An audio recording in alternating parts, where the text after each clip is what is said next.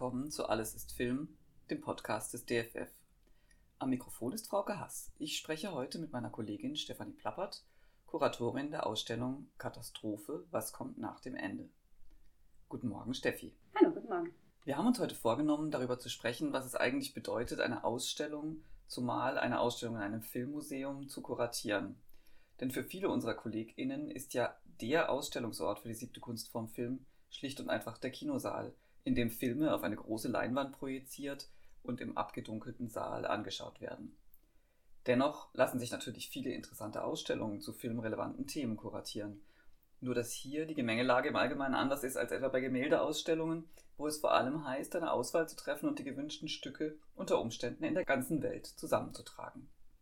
Das sieht bei einem so frei formulierten Thema wie dem Katastrophenfilm schon anders aus, oder? Wie bist du vorgegangen?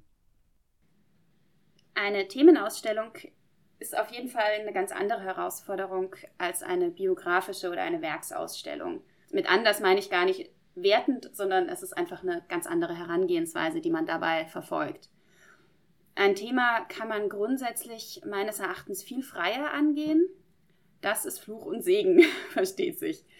Also ich ähm, beginne eigentlich immer mit der Recherche. Ich ein Thema kristallisiert sich bei mir im Kopf raus, ich denke eine gute Weile drüber nach, dann fange ich an, mir zu überlegen, was wären denn die interessanten Aspekte daran? Was gibt es? Also in diesem Fall dann an Katastrophenfilmen.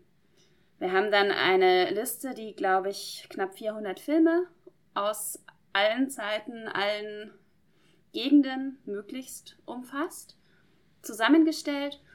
Und dann fängt der Teil an, um den mich alle immer beneiden, dann gucke ich Filme.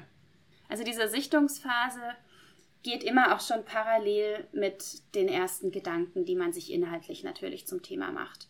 Ich mache mir Notizen, ich äh, überlege, was interessiert mich, was vereint diese Filme, welche thematischen Aspekte sprechen die an und was lässt sich daraus auch an Thesen und äh, Fragestellungen entwickeln.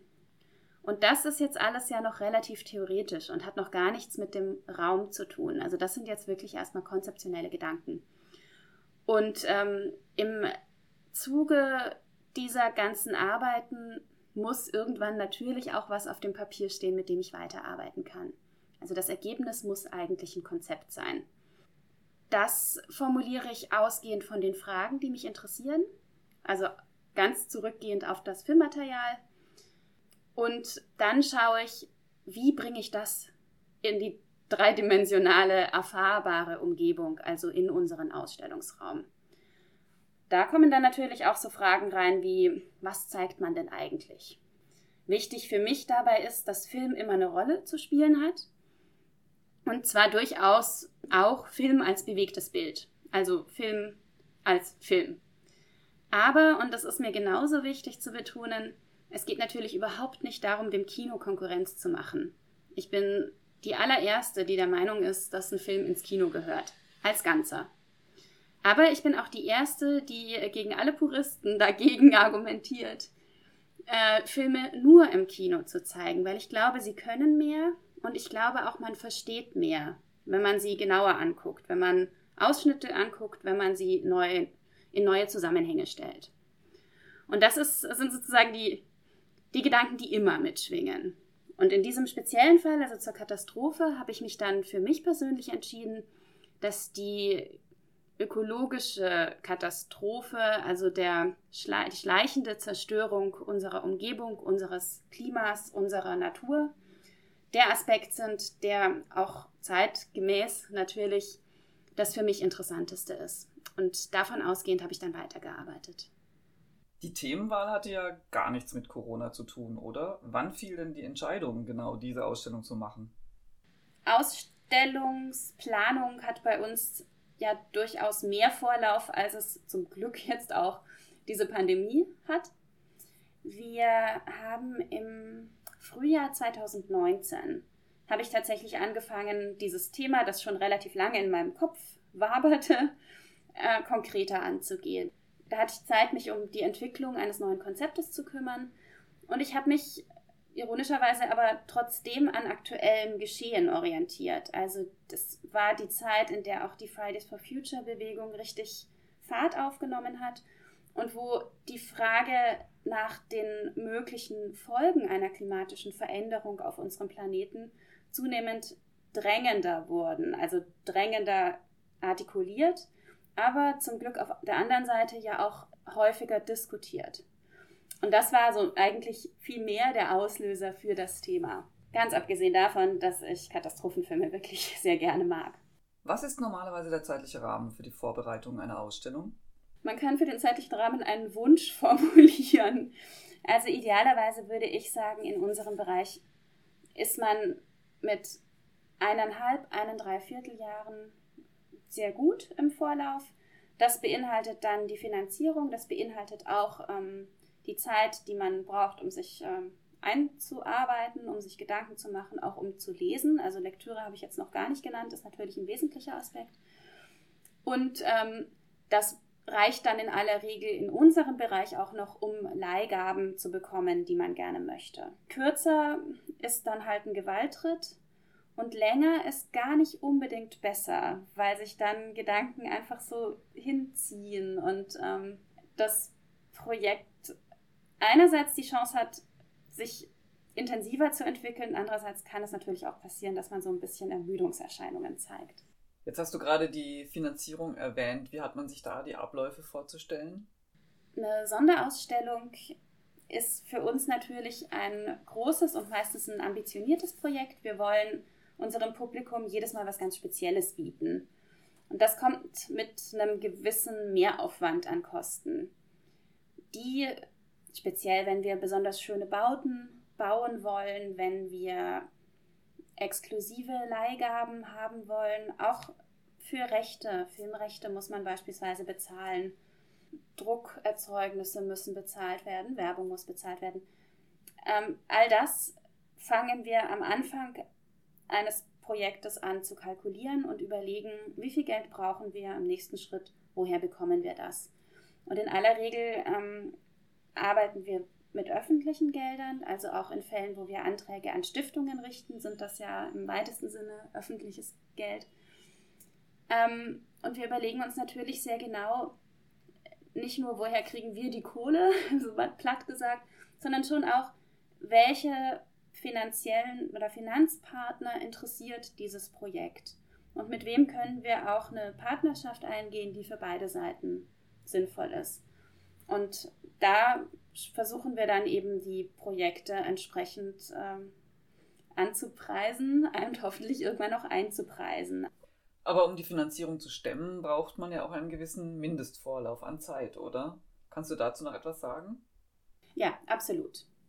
Und das ist auch, also der organisatorische Aufwand, auch zeitliche Aufwand, der in so ein Projekt fließt, läuft im Prinzip immer parallel zum inhaltlichen Aufwand, zu den Recherchen und den Projekt, also Entwicklungen tatsächlich. Mhm. Und ähm, damit wir eben all das im gegebenen, also bis zur Eröffnung irgendwie unter Dach und Fach bekommen, brauchen wir einfach eine gewisse Vorlaufzeit. Jetzt würde mich interessieren, welche Vorbereitungen dauern denn am längsten? Was ist besonders tricky? Jedes Projekt ist eigen. Also man kann tatsächlich kaum sagen. Ich meine, es gibt die ganz großen Blöcke natürlich, auch das, was wir als Meilensteine in der Proje im Projektprozess betrachten. Es ist immer toll, wenn man es geschafft hat, das Konzept zu schreiben. Oft ist das auch noch gar nicht wirklich final, wenn man das dann halt einreicht für Förderanträge oder auch zum Beispiel gegenüber unseren Gestaltern. Für jedes Projekt arbeiten wir mit einer Ausstellungsagentur oder einem Architektenbüro zusammen, die unsere Ideen und Inhalte dann eben ansprechend im Raum aufbereiten.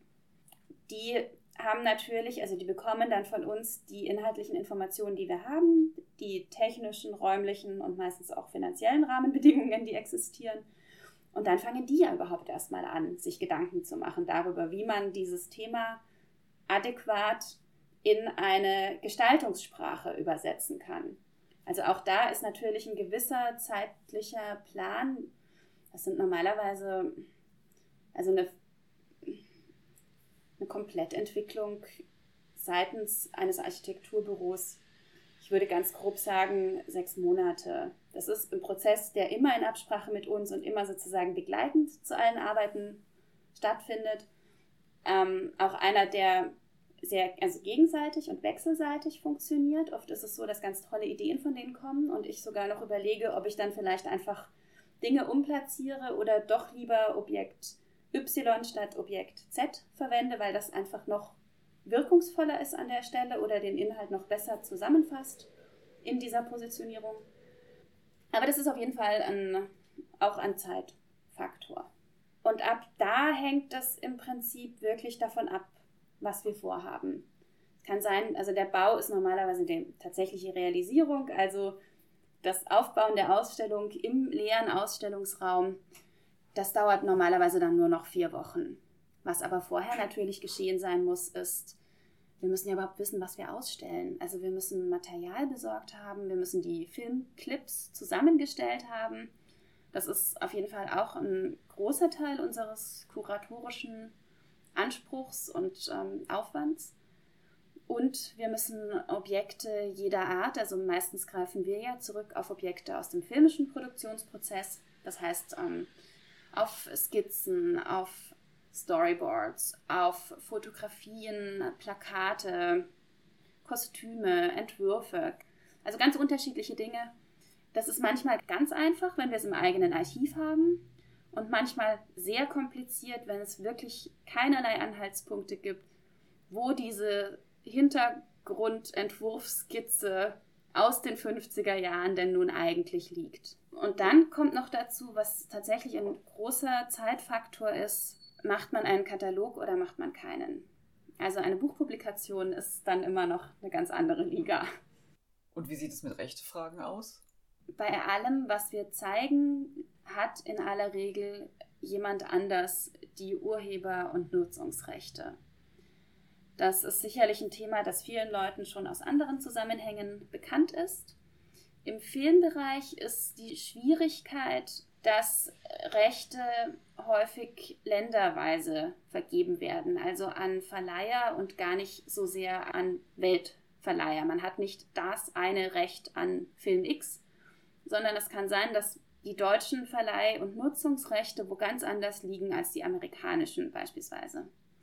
Das ist dann ein bisschen eine Detektivarbeit. In vielen Fällen ist es gar nicht so kompliziert, weil die großen Produktionsfirmen in aller Regel bei ihren Rechten bleiben, es sei denn, sie werden irgendwann aufgekauft oder gehen pleite, dann muss man gucken, wer ist der Nachfolger. Bei kleineren Produktionen kann das schon durchaus eine Spurensuche werden. In allen Fällen versuchen wir, soweit es irgendwie geht, also es gibt wirklich nur ganz wenige Fälle, wo wir uns die Zähne ausgebissen haben, wo einfach bei allen Bemühungen niemand rauskam, dem die Rechte gehören. Und ähm, wo wir dann immer sagen, wir versuchen trotzdem diesen Film zu zeigen, weil wir ihn filmhistorisch wichtig finden. Sollte sich im Zuge unserer Ausstellung ein Rechteinhaber melden, dann sind wir natürlich mehr als bereit, das entsprechend abzugelten. Das ist dann auch schon das Stichwort. Meistens ähm, kommen Rechte mit Kosten. Das heißt, wir bezahlen denen, ist ja auch eine gute Sache, ist das Urheberrecht. Künstlerinnen und Künstler sollen verdienen an dem, was sie künstlerisch gearbeitet haben. Und das gilt dann eben auch für unsere Form der Nutzung. Jetzt sind wir dieses Jahr in einer besonderen Situation. Der Start von Katastrophe wurde schon mehrmals verschoben. Zuletzt hätte sie eigentlich im November eröffnen sollen. Aber daraus wurde nichts aufgrund der Corona-Pandemie. Wann hoffst du jetzt eröffnen zu können? ja, das ist so ein bisschen der Blick in die Glaskugel. Ich glaube, ich habe schon drei oder vier Eröffnungstermine. Wir wollten auch schon mal im Oktober eröffnen, dann war es der November, dann wurde es der Februar. Ähm, wir hatten auch schon mal Mai gehofft. Also eigentlich wollten wir am 17. Mai eröffnen. Das war aber jetzt vor den jüngsten neuerlichen Verlängerungen der Schließzeiten. Mm, unterm Strich hängt bei uns momentan einfach alles daran, dass wir die sehr schöne Ausstellung The Sound of Disney gerade verwaist und leer, aber in perfektem Zustand in unserem Ausstellungsraum stehen haben. Und dass wir natürlich jetzt alles dran setzen, um der Ausstellung ihre Laufzeit zu ermöglichen und dem Publikum auch die Chance zu geben, die noch zu sehen, soweit es eben geht. Das heißt, ähm, die Ausstellung hat noch einige Wochen Laufzeit auf dem Konto und ähm, Katastrophe wird dann einfach einen Monat nach der Schließung von Disney eröffnen. Und welche Probleme ergeben sich aus den dauernden Verzögerungen und Verschiebungen? Welche Mehrarbeit ergibt sich daraus für dich? Oder war die Ausstellung wegen verzögerter Leihgaben womöglich zwischenzeitlich sogar gefährdet? Ähm, ich habe tatsächlich das ganz große Glück, mit sehr großzügigen Leihgebern zu arbeiten. Also Leihgeberinnen sind eigentlich fast ausschließlich Männer. Die sind sich der Situation, auch der Schwierigkeiten, vor denen wir stehen und vor denen in vielen Fällen sie selbst auch stehen, sehr bewusst. Also ob das andere Museen sind, die teilweise ja vor genau denselben Schwierigkeiten stehen wie wir, oder Filmschaffende, bei denen sich Drehs und Projekte genauso verschieben. Da können wir tatsächlich auf äh, sehr viel Entgegenkommen hoffen. Die werden versuchen, alles möglich zu machen. Das heißt, ähm, die Gefahr ist nicht so sehr, dass ich Objekte, die ich gerne möchte, nicht bekomme. Der Mehraufwand besteht einfach in sehr viel mehr Kommunikation und natürlich irgendwie auch in der Belastung dieser Unsicherheit. Ich kann einfach keine finalen Ansagen machen. Ich schreibe alle zwei Wochen mit dem aktuellsten Stand und der Bitte, uns weiterhin die, die Objekte zu reservieren und gewogen zu bleiben. Also das Kommunikation ist sicherlich mehr Aufwand. Ich will nicht lügen, es hat natürlich auch gute Seiten. Wir haben gerade mit dem Katalog, in dem wir gerade noch arbeiten, jetzt wirklich ein bisschen Atempause gewonnen und können bestimmte Sachen einfach nochmal genauer nachrecherchieren oder noch ähm, weitere Bilder integrieren. Also das, das hat schon auch ähm, Vorteile. Mm, da würde ich sagen, ist es gar nicht so sehr mehr Aufwand wie einfach ein Gewinn am fertigen Produkt. Also das wird sicherlich auch ein Stück besser, als es vielleicht sonst geworden wäre. Unterm Strich hängen ja nicht nur Leihgaben an so einer Verschiebung.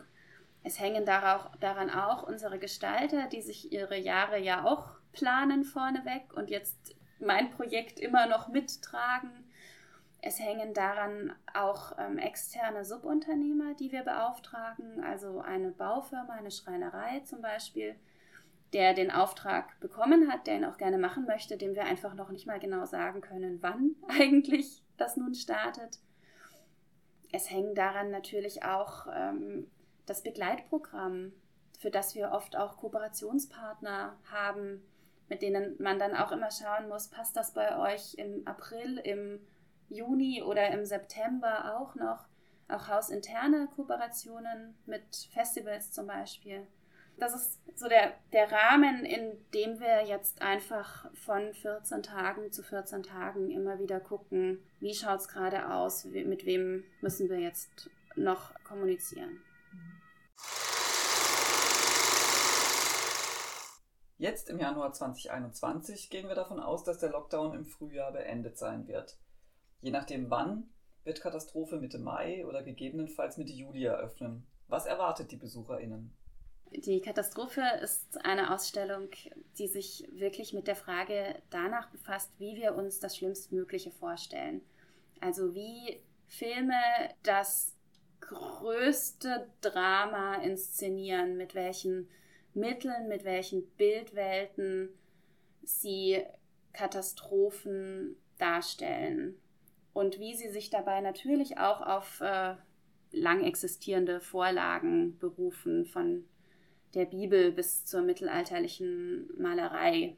Dazu geht es mir speziell darum zu zeigen, wie sich sozusagen an der Stelle Film und Wissenschaft gegenseitig ein bisschen auch bedingen oder beackern, könnte man vielleicht sagen.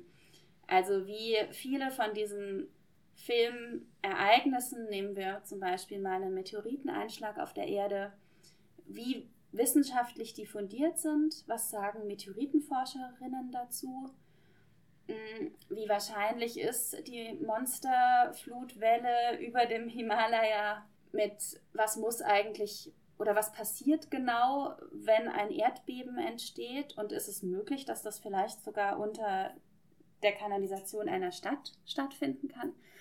All diese Fragen zugespitzt am Ende natürlich auf, wie stellen wir Klimaveränderungen dar?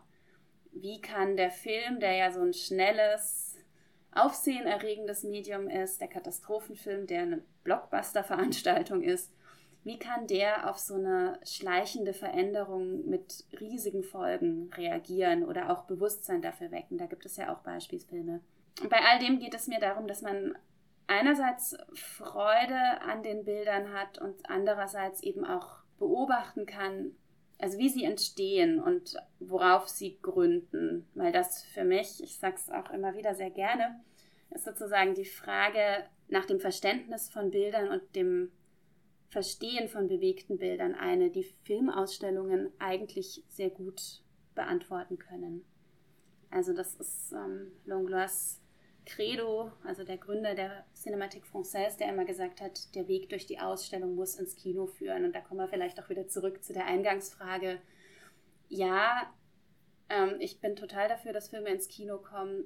Ich glaube aber, was eine Ausstellung kann, ist dafür zu sorgen, dass man die Filme besser versteht oder anders sieht.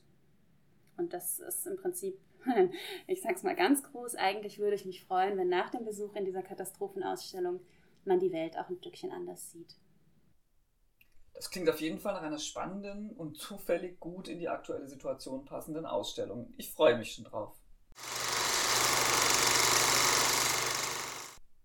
Das war mein Gespräch mit Stefanie Plappert, Kuratorin der DFF-Ausstellung Katastrophe, was kommt nach dem Ende, die voraussichtlich von Mai oder von Juli 2021 bis Januar 2022 im DFF zu sehen sein wird. Wir bleiben natürlich dran am Thema und werden in den nächsten Monaten immer mal wieder reinhören in die DFF gestaltete Katastrophe und freuen uns, wenn ihr dabei bleibt. Jetzt erstmal danke fürs Zuhören. Sagt uns gerne, ob euch dieser Beitrag gefallen hat und welche Themen rund ums DFF und den Film euch interessieren.